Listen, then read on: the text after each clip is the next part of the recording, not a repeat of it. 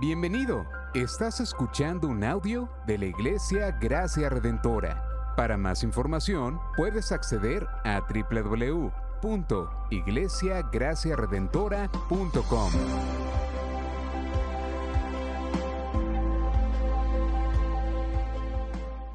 Que el Señor le, le continúe bendiciendo, iglesia. Así mismo de pie yo les invito a ir a Apocalipsis capítulo 7. Después de esto vi cuatro ángeles de pie en los cuatro extremos de la tierra, que detenían los cuatro vientos de la tierra para que no soplara viento alguno, ni sobre la tierra, ni sobre el mar, ni sobre ningún árbol. Y vi otro ángel que subía de donde sale el sol y que tenía el sello del Dios vivo, y gritó a gran voz a los cuatro ángeles, a quienes se les había concedido hacer daño a la tierra y al mar, diciendo, no hagan daño ni a la tierra, ni al mar, ni a los árboles, hasta que hayamos puesto un sello en, la frente a los siervos de nuestro Dios. Y oí el número de los que fueron sellados, 144 mil sellados de todas las tribus de los hijos de Israel. De la tribu de Judá fueron sellados 12 mil. De la tribu de Rubén, 12 mil. De la tribu de Gad, 12 mil. De la tribu de Asel, 12 mil. De la tribu de Neftalí, 12 mil. De la tribu de Manasés, 12 mil.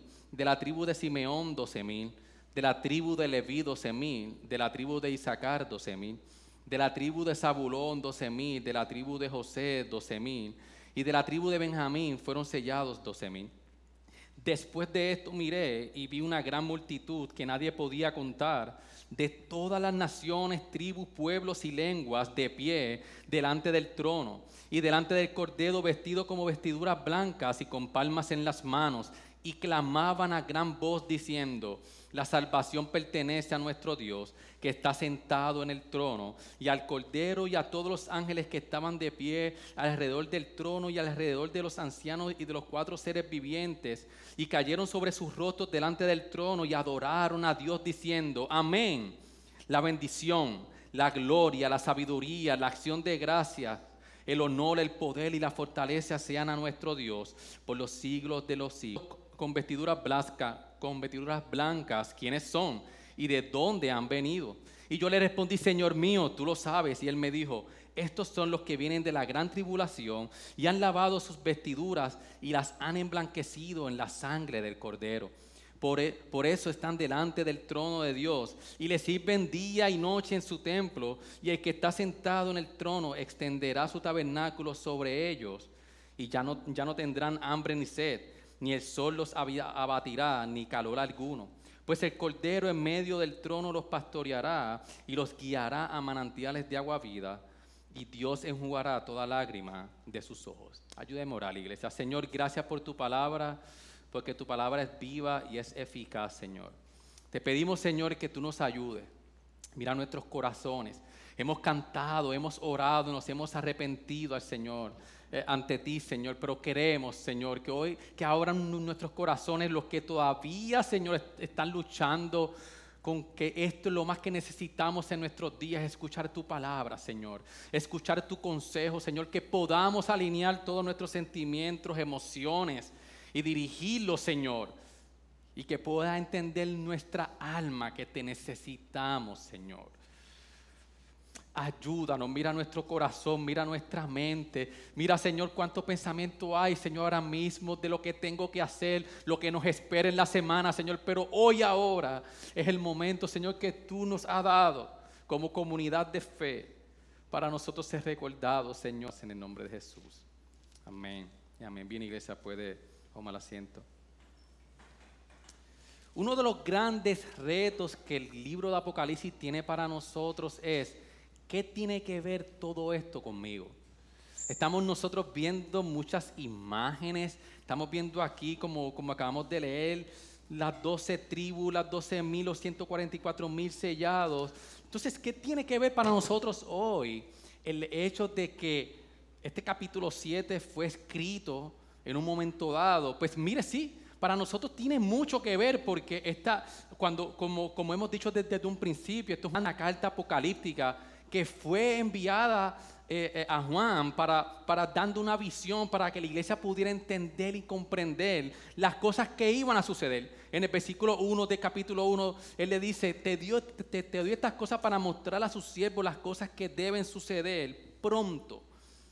Y la, y la dio a conocer enviándola por medio de su ángel a su siervo Juan. Y no en balde, cuando nosotros vamos al final de, de Apocalipsis, en el capítulo 21, el versículo 11, el capítulo 22, el 6 que dice, y me dijo, estas palabras son fieles y verdaderas, y el Señor, el, el Dios de los espíritus de los profetas, envió a su ángel para mostrar a sus siervos las cosas que pronto han de suceder. Entonces nos encontramos en medio de, esta carta donde Juan en el versículo 9 del capítulo 1 está diciendo, hey, yo Juan, vuestro, vuestro hermano y compañero en la tribulación, en el reino y en la perseverancia. O sea que está escrita una iglesia que está pasando por tribulación y Dios le da esta visión a Juan para que la iglesia pueda tener esperanza en las tribulaciones que iban a suceder. Y no en parte cuando nosotros vimos en los próximos capítulos de que Dios empieza entonces a mostrarle a Juan que Dios está reinando en el capítulo 4, en el capítulo 5, y Dios establece que en medio de estas tribulaciones Él está reinando. Cuando nosotros entonces vamos al capítulo 6, donde el pastor Sabiel empezó, eh, eh, estuvo predicando el domingo pasado, empezamos a ver de que el panorama se pone bien difícil se empiezan a sacar los sellos del juicio que iba a haber, de que Juan le, dice a la iglesia las cosas que están pronto por suceder. Y empezamos a ver de que se pone bien difícil el panorama para la iglesia en ese tiempo. Incluso cuando nosotros vamos a este capítulo, se nos hace difícil entonces poder entender qué significa para nosotros. ¿Qué, ¿Qué, significó para la iglesia en ese tiempo? Y cuando nosotros vemos el capítulo 7, Aquí hay muchas exégesis, está entre medio del 6 poco, porque aunque está en el capítulo, el capítulo 7 está entre el sexto sello y el séptimo sello, nosotros no siempre tenemos que leer Apocalipsis cronológicamente como está escrito.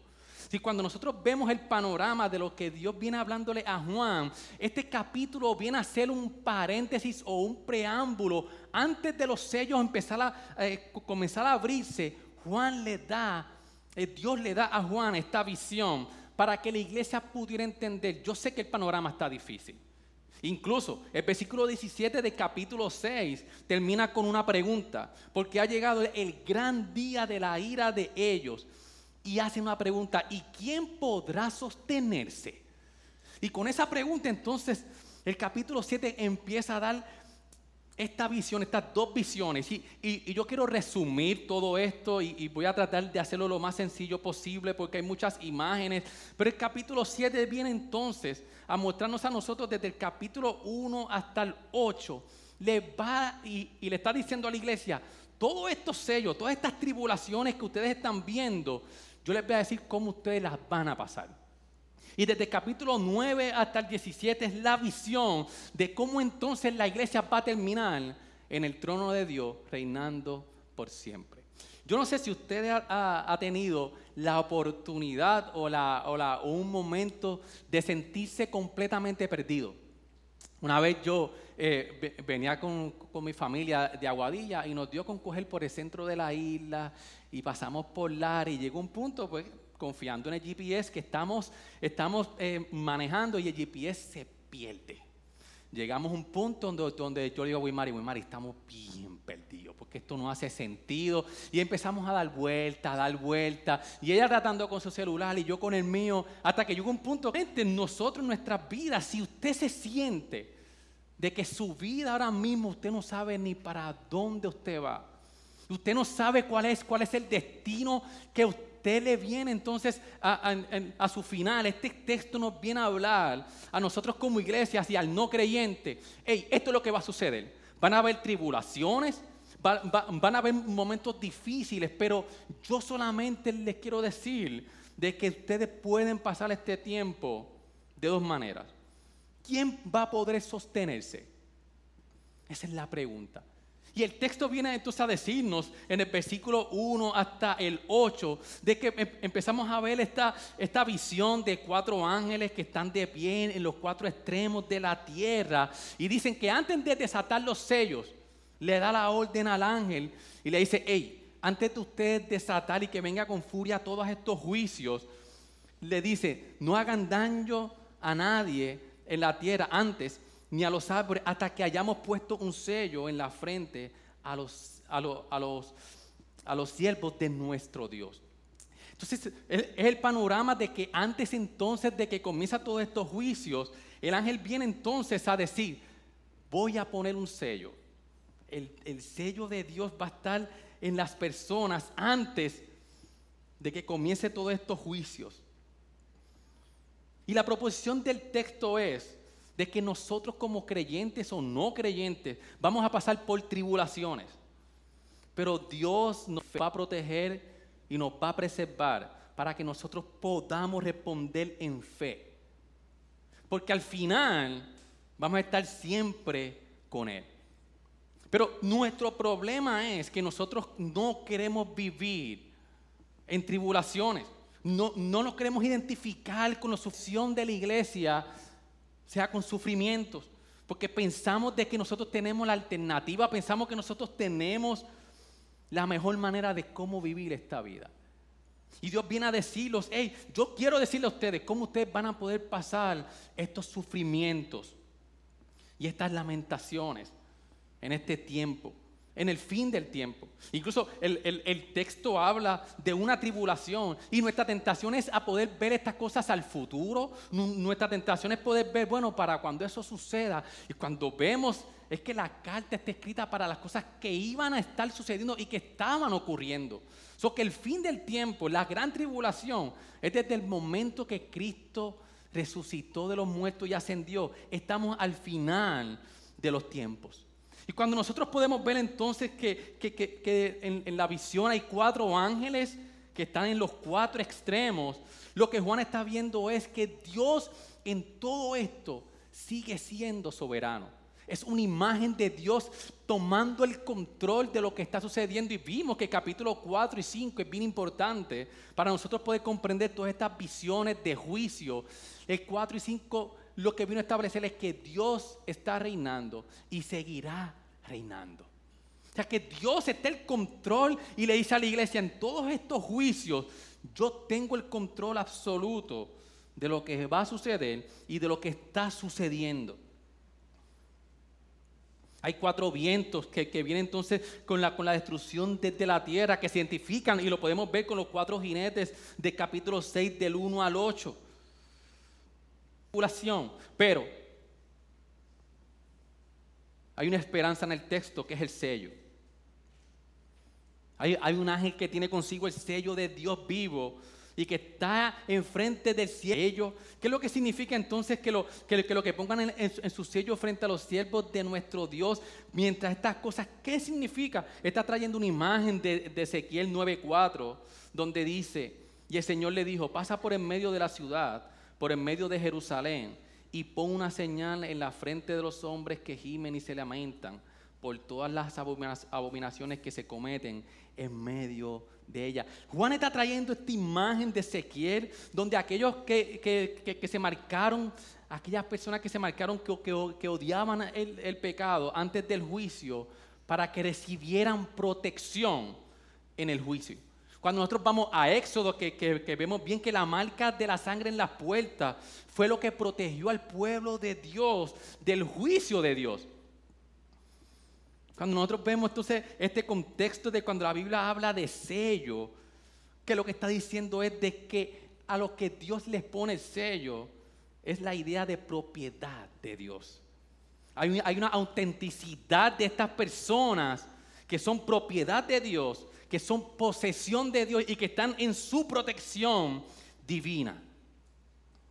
Miren, yo, recuerdo que una vez, hace, válgame, como ya ocho años, eh, a mí me robaron un carro. Mientras yo trabajaba en supermercados amigos, me roban un carro y luego como de cuatro a cinco años recibo una llamada que mi carro había aparecido. Yo hago, el carro apareció después de cuatro o cinco años. Yo me dirijo al, cuartel allá en Bayamón y cuando yo veo el carro, yo le digo al guardia, ese no es mi carro. Y él me dice, ese es tu carro. Y yo le digo, mira, es que, y yo empiezo a mirar el carro y le doy vuelta. Y, yo le digo al guardia, ese no es mi carro. Y él me dice, ese es tu carro porque tu carro tiene un sello que nadie puede quitar, que está incrustado en el chasis del carro, que hicieron un buen trabajo con tu trabajo, eh, con, tu carro, le pusieron muchos labels, le cambiaron todas las cosas, incluso cuando a mí me llama la policía para, para yo informar, ellos me empiezan a decir cuáles son las cosas que identifican tu carro yo le dije, mira, este carro tiene esta, en la alfombra de, la parte de atrás, eh, tiene esta mancha que nunca ha salido, el guía tiene esta peculiaridad, los aros tienen este guayazo por dentro, porque ellos te preguntan cosas que son únicas de, tu carro. Cuando yo voy a identificar el carro, todas se las habían cambiado. Y por eso es que yo digo, guardia, este no es mi carro. Y dicen, no, sí, ese es del Siria, no, porque tiene un nombre donde está incrustado en el chasis del carro. Y de la misma forma, iglesia, este texto lo que nos lleva es que el pueblo de Dios, los que han recibido el sello de Dios, es un sello eh, eh, que, nadie puede quitar, que nos dice de que nosotros somos propiedad de Dios. Y cuando yo estoy entonces viendo esta dinámica, que yo veo que entonces me dan la, la licencia, está la persona que había comprado el carro, yo le digo, ¿qué yo hago? Y él me dice, lo que tú quieras, porque ese es tu carro. Y el muchacho había, había comprado el carro hace, unos días y él me dice, si tú quieres, se lo puedes volver a vender a él. Y yo hago, muchacho, ¿tú lo quieres? Él me dice, no, si ya yo pagué por ese carro, voy, voy a perder. Y, y lo que les quiero decir es de que cuando Dios pone el sello al creyente, iglesia, nosotros somos protección y somos posesión de Dios. Pero esta posesión, esta protección, ¿qué es lo que significa? ¿Que la iglesia iba a ser eh, salvada de los juicios que iban a pasar? No. No es una protección donde Dios nos pone una burbuja para que nada nos pase en esta tierra y nosotros podamos vivir un evangelio de prosperidad donde estamos en una para que puedan lo que esta protección está diciendo es que Dios está poniendo el sello al pueblo para que puedan responder en fe a las pruebas que están ocurriendo en sus vidas. Cuando nosotros vemos el capítulo 3 del 8 al 10, que la iglesia aquí le dice que, eh, que no han negado el nombre de Dios y que han perseverado a través de la tribulación. El, capítulo 6, como el pastor Xavier eh, eh, predicaba, de que la iglesia podía guardar el testimonio para que puedan guardar el testimonio durante las tribulaciones.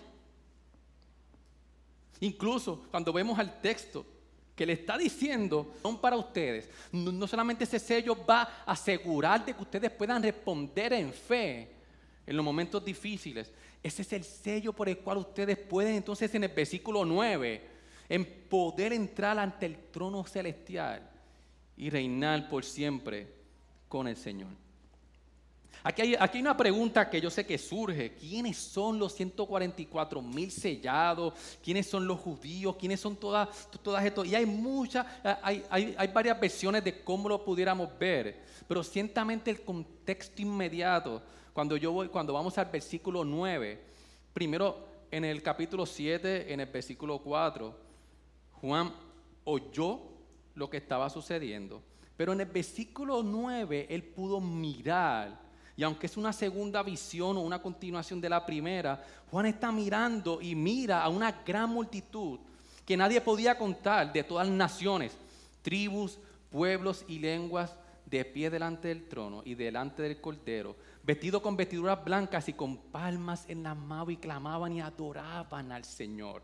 Y, hacia, hacia donde yo me inclino, y, usted puede pensar otra cosa, que puede ser un remanente del pueblo judío que Dios va a salvar en su momento, pero lo que me dice el contexto inmediato es de que aquí está representado en todas estas doce tribus el sello de Dios de todas las naciones, tribus y pueblos y lenguas que han venido a pertenecer ahora al nuevo Israel de Dios que se cumple en Cristo.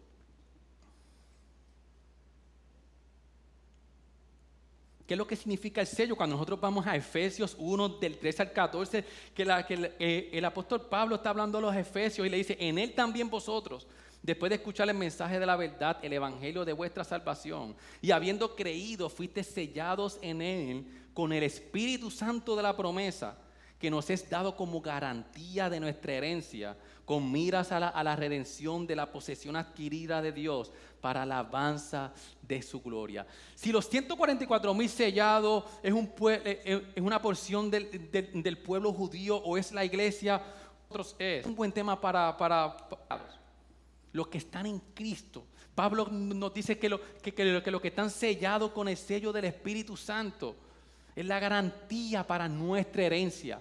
Incluso el texto termina entonces desde el capítulo 13 eh, al 17, viendo entonces cómo todas estas personas, todas estas eh, naciones que ahora son el Israel de Dios, tienen acceso a la entrada de la herencia de Cristo Jesús. Entonces, en esta segunda visión del versículo 9 al 17, Dios es glorificado, hay palmas en las manos, que, eso trae una imagen de las fiestas de los tabernáculos donde ellos construían casas y recordaban la protección de Dios durante el desierto. Hay una adoración por lo que está ocurriendo. El versículo 13 Dice, y uno de los ancianos habló diciéndome, estos que están vestidos con vestiduras blancas, ¿quiénes son y de dónde han venido? Y el capítulo y, el versículo 14, entonces viene a contestar la pregunta del versículo 17, ¿quién podrá sostenerse de todas estas tribulaciones? El versículo 9 y el 14 contesta esa pregunta. Vienen de la gran tribulación y han lavado sus vestiduras y las han emblanquecido en la sangre del cordero. Y Apocalipsis viene a hablar entonces del, día de la ira del Señor. ¿Quién va a poder sostenerse en ese día delante de Dios? Aquí la visión que Juan está diciendo es solamente los que han sido sellados. Los que vienen de la gran tribulación, ahí han lavado sus vestiduras y las han emblanquecido en la sangre del cordero.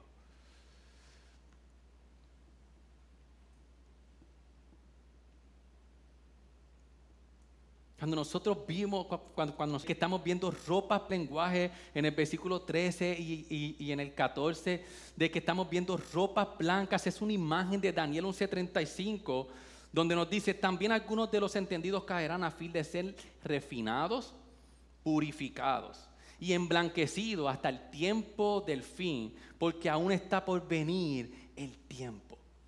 Y esta imagen que está trayendo Juan de Daniel 11:35, de, lo, de los que están entonces en, los últimos tiempos, que, que, sus vestiduras son blancas y son purificados, el fin es para que puedan ser refinados.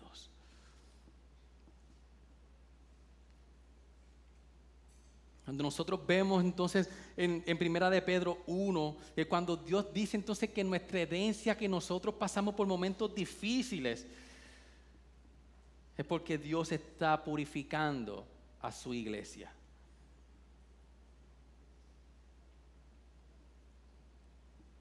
El versículo dice entonces, por esto están delante del trono. ¿Cuál es la razón por la que estas personas que fueron sellados por el Señor, por qué pueden estar entonces, venir de la gran tribulación y estar en la, en la, ante el trono de Dios, el Cordero delante de Él. ¿Por qué? Por esta razón, porque han lavado sus vestidos delante de Él. Están delante del trono de Dios y le sirven día y noche en su templo y el que está sentado en el trono extenderá su tabernáculo sobre ellos. Aquí, aquí entonces empieza a hablar de la, de la eternidad futura de los sellados. De la eternidad futura que nosotros tenemos entonces en Cristo Jesús, el cumplimiento de la presencia de Dios habitando con la iglesia y con los sellados hasta la eternidad. Esto, esto trae una imagen de Ezequiel 37, de 26 al 26, en el tiempo final, en la eternidad. Y, y haré con ellos un pacto de paz. Será un pacto eterno con ellos. Y los estableceré, los multiplicaré y pondré mi santuario en medio de ellos para siempre.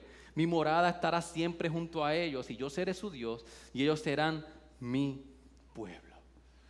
Y entonces vemos este cumplimiento de Dios eh, habitando en medio del pueblo. Incluso el pueblo disfrutando de la presencia de Dios.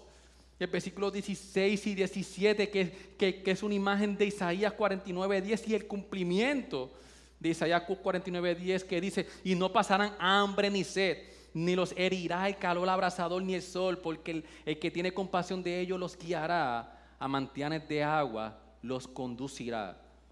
Y no solamente eso, sino que Dios estará pastoreando a los sellados.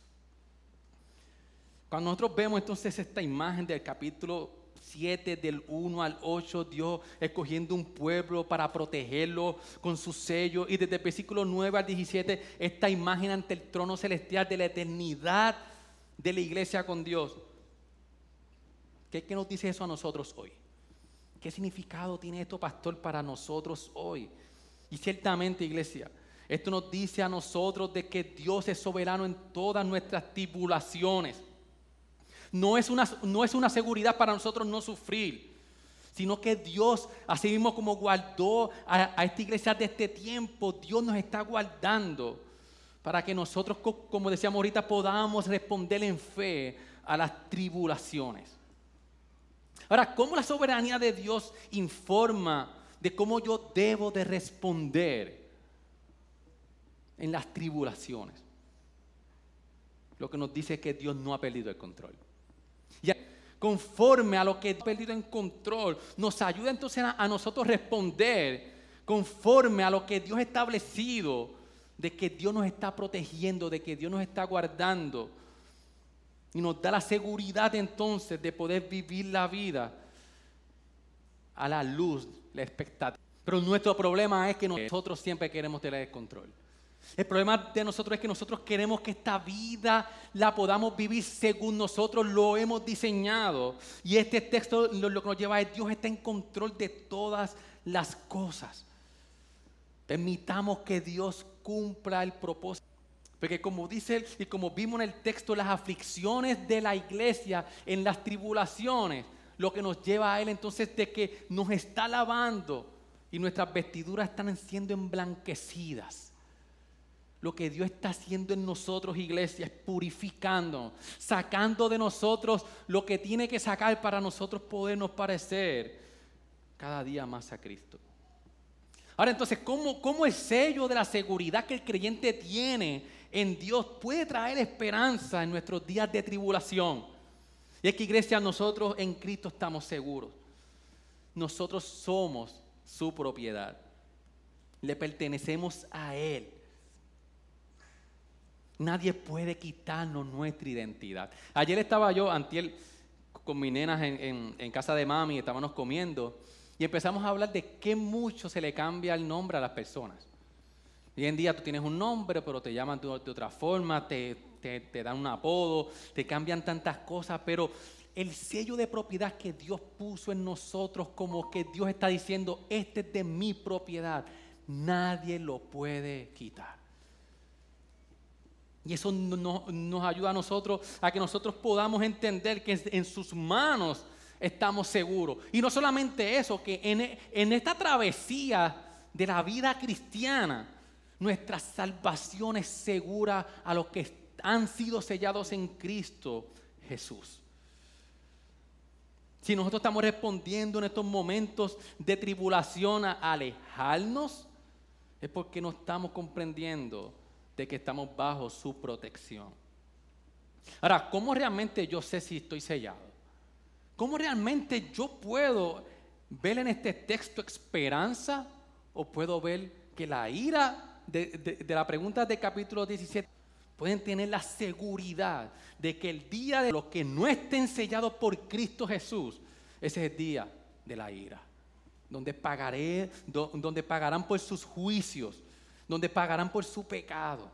Ahora, ¿cómo nosotros sabemos si realmente estamos sellados? Porque hay, una seguridad en la salvación del sello del Espíritu Santo, pero ¿cómo sabemos si nosotros estamos sellados? Cuando nosotros nos convencemos, iglesia, a cabalidad de que Cristo nos compró a precio de sangre. Cuando en nosotros hay un deseo de guardar los mandamientos de Dios y seguir sus estatutos. Y no solamente eso, cuando nosotros como iglesia estamos dispuestos a identificarnos en los sufrimientos de Cristo por la causa de Cristo. Cuando nosotros vemos de que nosotros estamos luchando con el pecado, pero no nos estamos entregando al pecado, sino que estamos buscando guardar sus mandamientos. Él ha sido sellado. Y ese sello es seguro. Porque como decíamos ahorita, el propósito de Dios para nosotros en nuestra vida es que las tribulaciones vienen a refinar, a purificar nuestra fe y, y a moldear nuestro carácter a la estatura de Cristo. Dios quiere refinar nuestro carácter y por eso las tribulaciones. Y no solamente eso, sino que nosotros tenemos que identificarnos con el Cordero en los sufrimientos. Y una de las cosas que se nos hace bien difícil es que nosotros, el creyente, se tiene que nosotros se os ha concedido. Esta palabra concedido viene del privilegio, de la dádiva, por amor de Cristo, no solo creer en Él, sino también sufrir por Él. Es un privilegio que se nos ha concedido por el amor de Cristo, nosotros parecer estos momentos de tribulación que Dios nos está guardando a sufrir por Él. Hemos sido sellados para ser sus siervos. Cuando nosotros vemos el texto de que dice, ah, hemos puesto un sello en la frente a los siervos de nuestro Dios. Este sello lo, que nos dice a nosotros es de que ahora nosotros le pertenecemos a Dios, somos sus siervos. Y debemos de vivir la vida conforme a sus ordenanzas y no a lo que nosotros queremos. Tenemos que buscar una vida de agradar a Dios constantemente, iglesia. De agradar a Dios, como dice Pablo en 1 Corintios 6, 20. Pues por precio habéis sido comprados, por tanto, glorificad a Dios en vuestro cuerpo y en vuestro espíritu, los cuales son de Dios. Nuestro servicio a la iglesia, nuestro, nuestra obediencia a Dios tiene que ser un deleite y no un deber. Nos tenemos que deleitar en el Señor, es un deber, pero que nos tenemos que deleitar en el Señor. Como decía ahorita el pastor, saber cómo estamos sirviendo a nuestros hermanos, a la iglesia. Nos estamos regocijando en todo esto.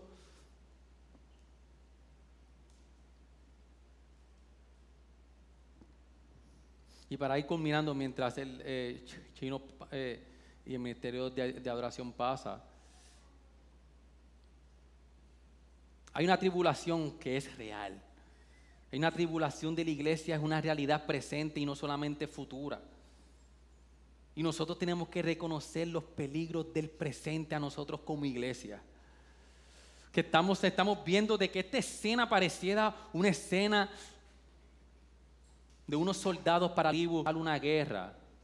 estos 144 mil sellados, 12 mil de cada tribu, es una guerra espiritual que la iglesia estaba librando en ese tiempo. entonces, ¿qué tipo de guerra nosotros estamos librando? Estamos comprendiendo que lo que está sucediendo a, nuestro alrededor dio las armas para nosotros lucharlas espiritualmente. El 7.14 viene entonces a interpretar la forma de cómo nosotros debemos de luchar y es perseverando en medio del sufrimiento, porque tenemos la promesa del sello de Cristo que nos guarda.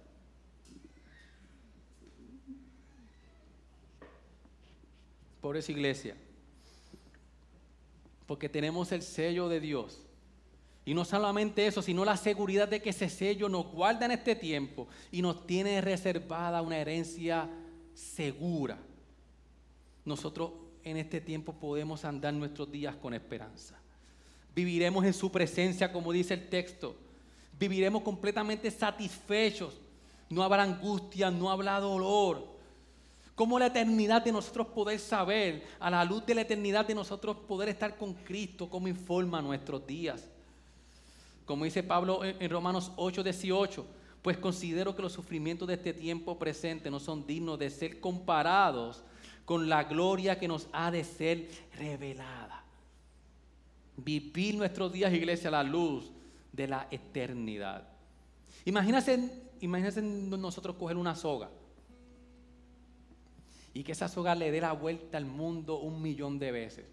Y póngale infinitas de veces esa soga. Imagínese una soga dándole vuelta al planeta Tierra, pero por millones de veces. Y a esa soga en el punto, coja un cantito de tape rojo, póngalo un punto. Ese puntito es nuestro tiempo en esta vida pero a la luz de la eternidad, que es toda esa soga dándole vuelta al planeta Tierra constante por muchas veces, nosotros tenemos que vivir esta vida, ese puntito en esa soga, vivir este tiempo a la luz de la eternidad que tenemos seguro a los que están en Cristo Jesús. Que cuando venga el desánimo, nosotros podamos recordarnos de que el Cordero venció y fuimos sellados para vivir este tiempo con esperanza, mientras esperamos vivir eternamente con Él. Pero si tú no eres creyente, la pregunta de que la contestación es fuerte. A los que no son sellados, ese día será de juicio. Pero a los que estemos en Cristo Jesús, es el día donde moraremos con Él por la eternidad. Por eso, iglesia, el Señor nos sostiene y nos preserva en medio de las tribulaciones. Ayúdeme a orar. Señor, gracias por tu palabra. Gracias, Señor, porque a la luz de lo que vemos, tú no nos dejaste solos. Quizás hay muchos momentos donde nos hemos sentido perdidos, sí, Señor. Pero este texto nos recuerda, Señor, tu palabra nos recuerda, Señor, de que tú, tú no nos tiraste a la deriva, en este tiempo del sí, pero todavía no de tu llegada, Señor. Que mientras nosotros estamos esperando, Señor, nosotros podamos vivir a la luz de la seguridad de tu protección, Señor, en nuestras vidas. De que tú nos sostienes, Señor. De que no hay nada que nos pueda robar la herencia que hemos obtenido, Señor, en ti. Y que cuando nuestros días, Señor, podamos, eh, sintamos, Señor, desánimo. Cuando en estos días, Señor, nosotros se nos olvide de que va a haber un día, Señor, donde por la eternidad nosotros vamos a vivir justamente contigo. Donde todo va a ser perfecto, donde tú vas, a, Señor, donde tú vas a quitar todo el sufrimiento por siempre. Señor, que hoy nosotros podamos vivir a la realidad de esa verdad. Señor, que nosotros podamos estar y vivir esperando y anhelando el día de tu venida, Señor. Por eso te lo pedimos todo en nombre de Jesús. Amén. Amén. Gracias por sintonizarnos. Puedes encontrarnos en las diferentes plataformas de redes sociales, como también visitarnos a www.iglesiagraciaredentora.com.